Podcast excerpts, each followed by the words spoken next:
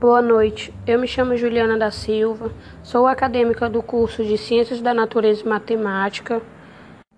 Neste podcast eu vou apresentar o meu plano de aula da disciplina de Biologia, turma Ensino Médio e o turno vespertino. É, o conteúdo é a reprodução humana. A reprodução humana é um processo complexo que passa por uma série de etapas de maturação do corpo feminino e masculino. Objetivos: descrever a etapa do desenvolvimento de um embrião humano, compreender o que é reprodução, gestação, parto e células reprodutoras.